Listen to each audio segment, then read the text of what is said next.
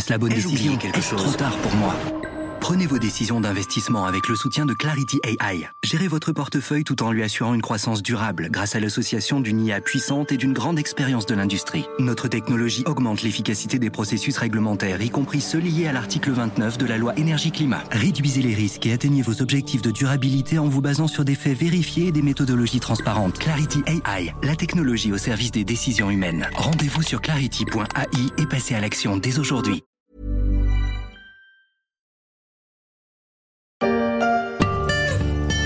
Ville de vacances, est située en Espagne, à Oropesa del Mar, dans la province de Castellón, dans l'une des plus belles régions de Valence, sur les bords de la Méditerranée. On ne peut rêver mieux. Marina d'Or, la ville de vacances conçue pour le divertissement des petits et des grands, un complexe touristique de 140 hectares, l'équivalent de 200 stades de football, avec ses hôtels 3 à 5 étoiles, ses centaines d'appartements, ses parcs de loisirs, ses terrains de sport, son centre de thalassothérapie et ses espaces verts au pied des plages, une certaine image des vacances espagnoles entre tourisme de masse et tourisme un peu plus luxueux. Là, pour le deuxième été de suite, la pandémie de Covid-19 vient fragiliser un large pan de l'économie espagnole qui reposait sur la manne de près de 84 millions de touristes qui visitaient le pays avant la crise.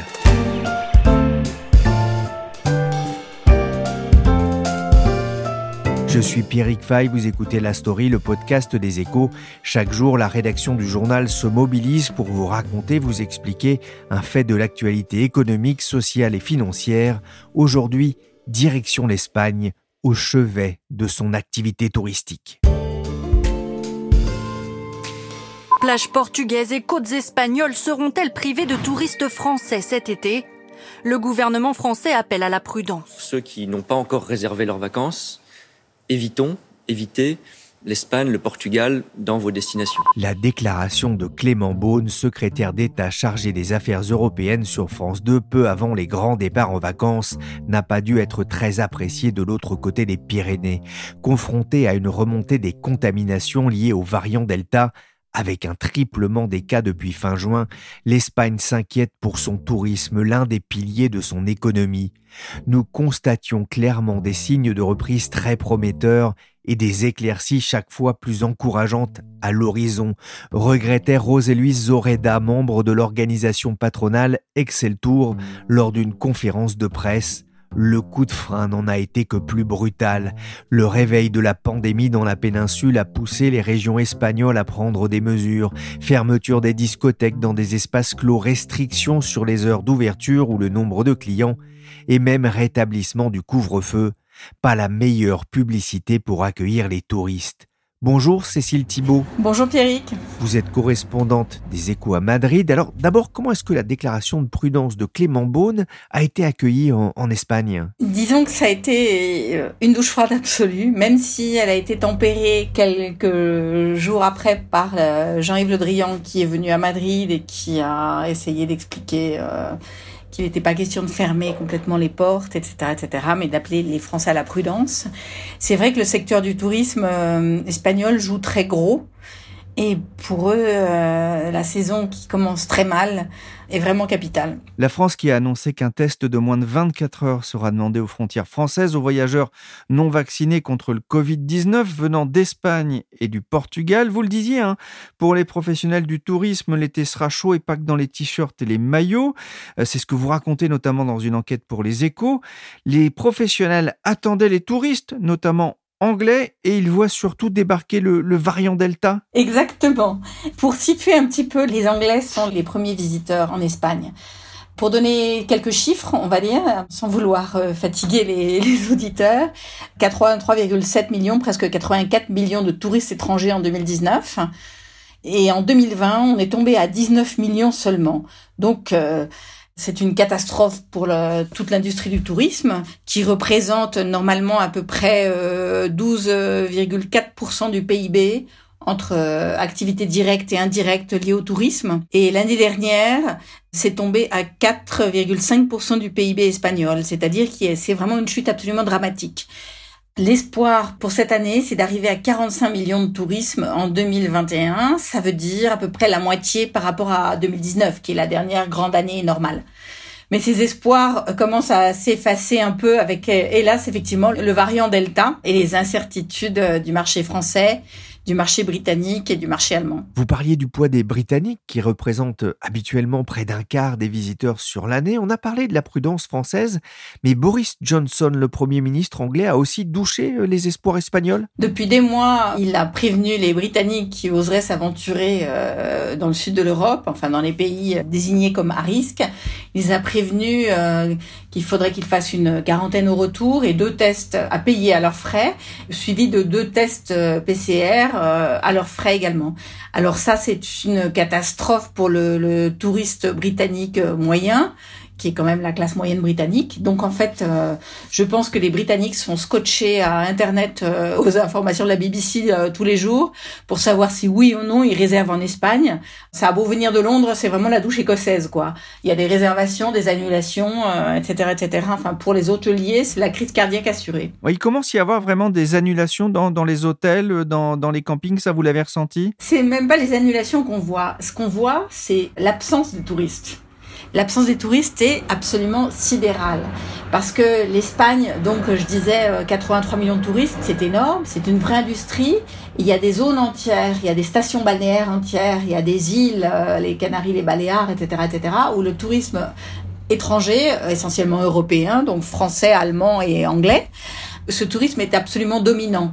Donc, ce qui veut dire que maintenant, si les Allemands, si les Français, si les Anglais n'y vont pas, les Britanniques n'y vont pas, ça veut dire que ce sont des zones vides, absolument vides. Et on a des endroits où 30%, 40%, 60% des hôtels n'ont pas levé le rideau.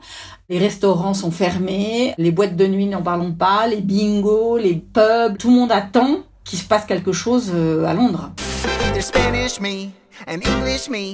They fit together perfectly. I can say, yo man, como estas? So shout, hey dude, and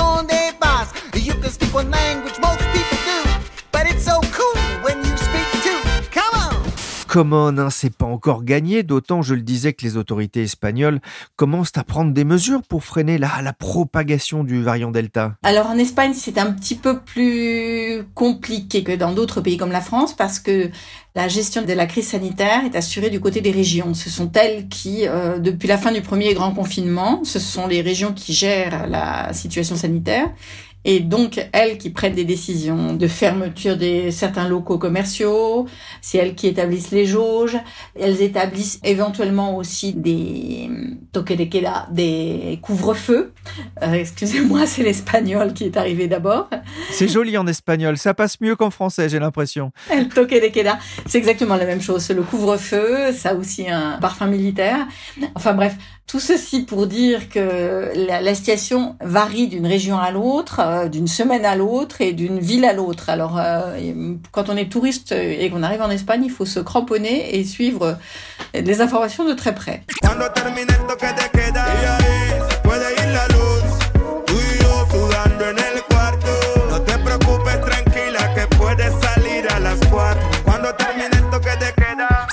La fin du couvre-feu se demandait il y a un an Chris Eroni dans une chanson. Cécile, vous vous êtes rendu à, à Benidorm, station balnéaire sur la Costa Blanca, c'est dans le sud-est de l'Espagne, une destination habituellement très prisée des touristes. Benidorm est un lieu unique. Un formidable environnement naturel protège la ville et ses gratte-ciel modernes.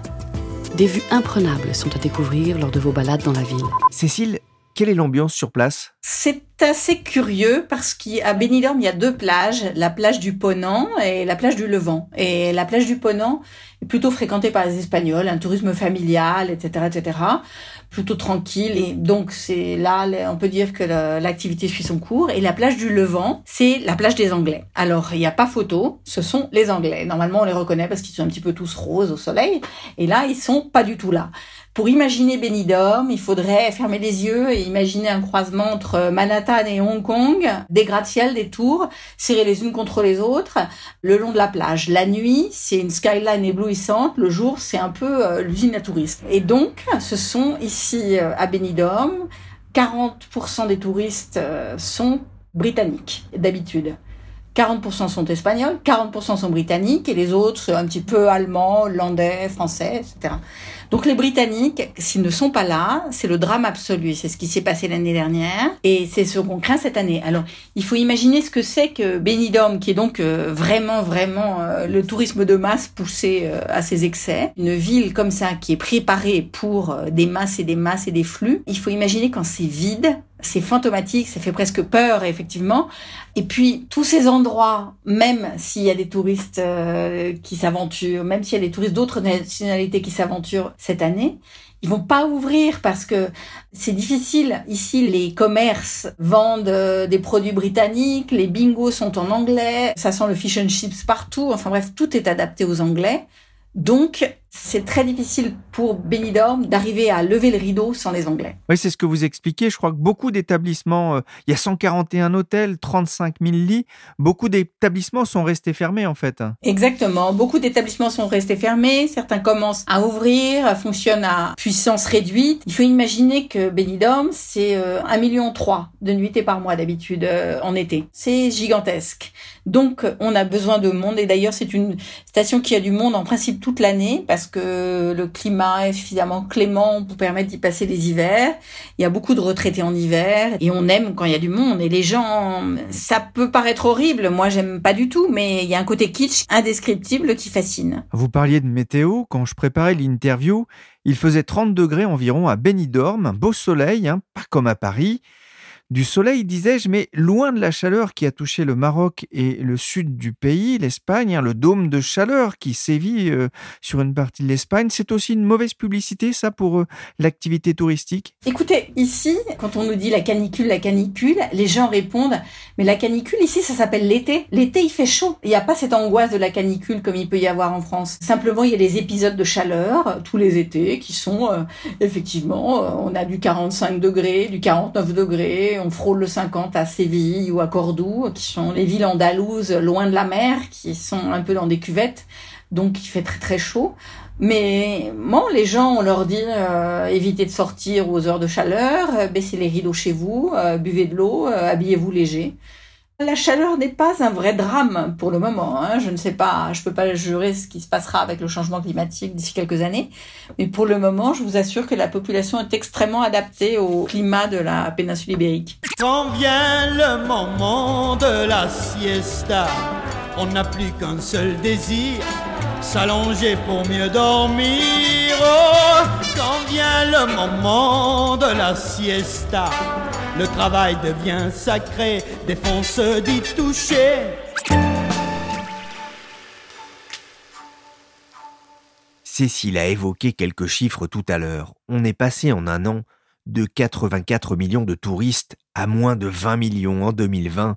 Le tourisme ne représentait plus l'an dernier que 4,5% du PIB, des dizaines de milliards de recettes envolées avec le Covid. L'objectif pour 2021, 45 millions de touristes, pourrait être difficile à atteindre. Cécile, cette crise sanitaire pourrait laisser des traces un peu comme la crise financière de 2008 On y pense, on y pense. Alors, quand on interroge les professionnels du tourisme, ils disent c'est pas le moment. L'important pour le moment, c'est de récupérer ce qu'on peut. Mais en fait, il y a un débat qui est lancé depuis quelque temps et qui probablement euh, va prendre un petit peu d'ampleur euh, prochainement, c'est un petit peu tourner la page du Soli Playa. Le Soli Playa, c'est euh, soleil et plage. C'est le modèle sacro-saint qui a été lancé à l'époque du franquisme dans les années 60, au moment où le pays commençait à s'ouvrir. Quand on a vu débarquer les premiers bikinis euh, venus du nord de l'Europe, euh, voilà, les Espagnols avaient des yeux ronds comme des soucoupes. Euh, ils voyaient des extraterrestres en pleine pudibonderie franquiste. Enfin bref, les gendarmes à Saint-Tropez, c'était rien à côté. Attention, gendarmes Habillez-vous Habillez-vous vite, vite Par la plage Comme à la parade? Voilà, alors tout ceci, à part euh, faire fantasmer euh, le pays, ça a vraiment relancé l'économie. Et c'est cette croissance du tourisme. Le tourisme a toujours été vécu comme une bénédiction, etc., etc. Mais elle a ses limites parce que si on revient à 2019, 83, presque 84 millions de touristes, ça voulait dire des zones archi saturées, comme à Barcelone, comme aux Baléares, avec une population exaspérée, avec du ras-le-bol, des protestations et ce qu'on appelait un peu la tourismophobie. Ça veut dire des centres-villes vidés, des villes de quartiers chamboulés, le marchand de légumes euh, qui euh, affiche les étiquettes de ses produits en anglais, le marché de Barcelone euh, où on vend des gobelets de cocktails de fruits exotiques au lieu de vendre du poisson et de la viande et des légumes, enfin bref. Une hausse de l'immobilier, les loyers complètement explosés et tout l'immobilier tapirisé complètement par Airbnb, voilà. Et la question est de savoir comment est-ce qu'on peut sortir de ce circuit. C'est très très compliqué Surtout parce que en Espagne, on fait un constat, on ne peut pas continuer à tout baser sur le sol y playa, donc sur le soleil et plage, sur le tourisme pas cher, etc., etc., et sur l'obsession euh, qui pousse à vouloir battre des records de fréquentation tous les ans. Les records de fréquentation, on peut pas les battre en permanence parce qu'on peut pas être en concurrence éternellement avec des destinations moins chères euh, du bassin méditerranéen comme la Turquie ou le Maroc même si euh, les problèmes géopolitiques, on va dire, ont joué en faveur de l'Espagne, qui apparaissait comme une région, de destination sûre. On sait que l'Espagne ne peut pas gagner sur la, la bataille des prix, donc il faut qu'elle joue sur d'autres atouts.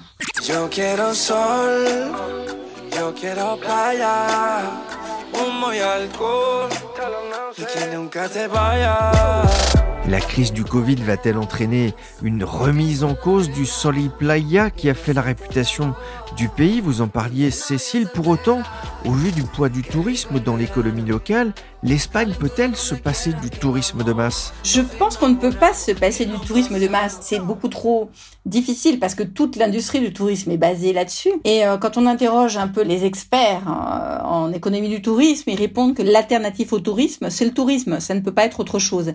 Un tourisme, mais différent, plus respectueux, dans un environnement plus soigné, qui ne soit pas seulement un, tourisme de fiesta et d'excès euh, pas cher, mais plutôt essayer de développer un tourisme différent en jouant sur d'autres valeurs et imaginer un petit peu d'autres activités basées sur le patrimoine, sur la culture, l'œnologie, le cyclotourisme, le sport, etc., etc. Ou même, pourquoi pas, tout un tourisme vert ou même un tourisme qui puisse aussi surfer sur le télétravail. Parce qu'on a vu durant la pandémie comment beaucoup de Nord-Européens sont partis vers les Canaries en hiver pour euh, avoir un peu de soleil et échapper au confinement euh, entre quatre murs. Probablement les Canaries vont retrouver leur rythme de destination touristique en hiver, donc les prix seront moins accessibles pour le télétravail. Mais il y a tout à fait d'autres régions d'Espagne euh, qui seraient des destinations formidables et beaucoup moins chères et et beaucoup plus agréables pour les nomades numériques. Mais tout ceci, ce sont des choses à reconstruire. Et c'est très très difficile dans un pays où jusqu'à présent le tourisme fonctionnait avec le vent en poupe comme euh, un toujours plus. Il fallait battre les records, avoir plus de monde que les années précédentes, etc., etc.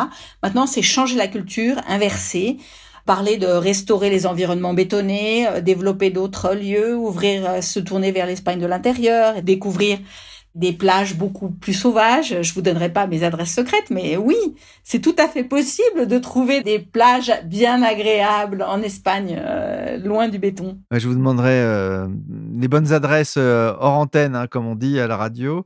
On comprend bien hein, que l'idée c'est pas tant d'avoir plus de touristes ou moins de touristes, mais une offre touristique plus diversifiée. Mais pour ça, il faut de l'argent. Il faut de l'argent, et alors c'est là où notre ami le plan de relance devrait jouer. Le secteur du tourisme fait pression, enfin essaie de s'organiser pour pouvoir euh, présenter des plans stratégiques euh, qui puissent euh, bénéficier des financements européens, enfin des fonds européens.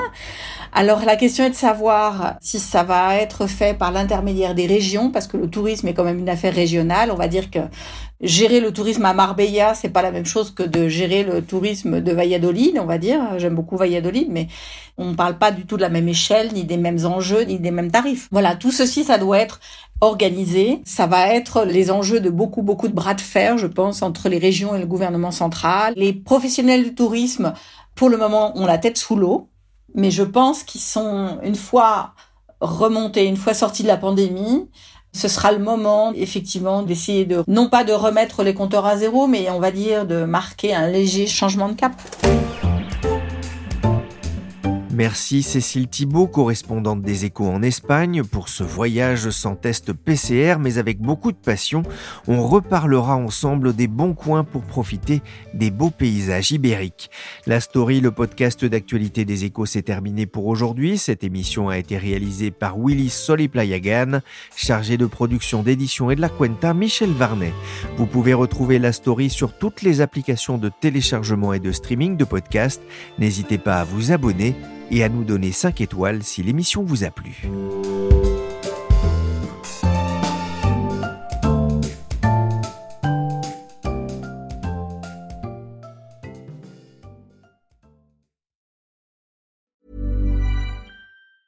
Hey, it's Danny Pellegrino from Everything Iconic. Ready to upgrade your style game without blowing your budget? Check out Quince. They've got all the good stuff shirts and polos, activewear, and fine leather goods all at 50 to 80% less than other high-end brands. And the best part? They're all about safe, ethical, and responsible manufacturing. Get that luxury vibe without the luxury price tag. Hit up quince.com slash upgrade for free shipping and 365 day returns on your next order. That's quince.com slash upgrade.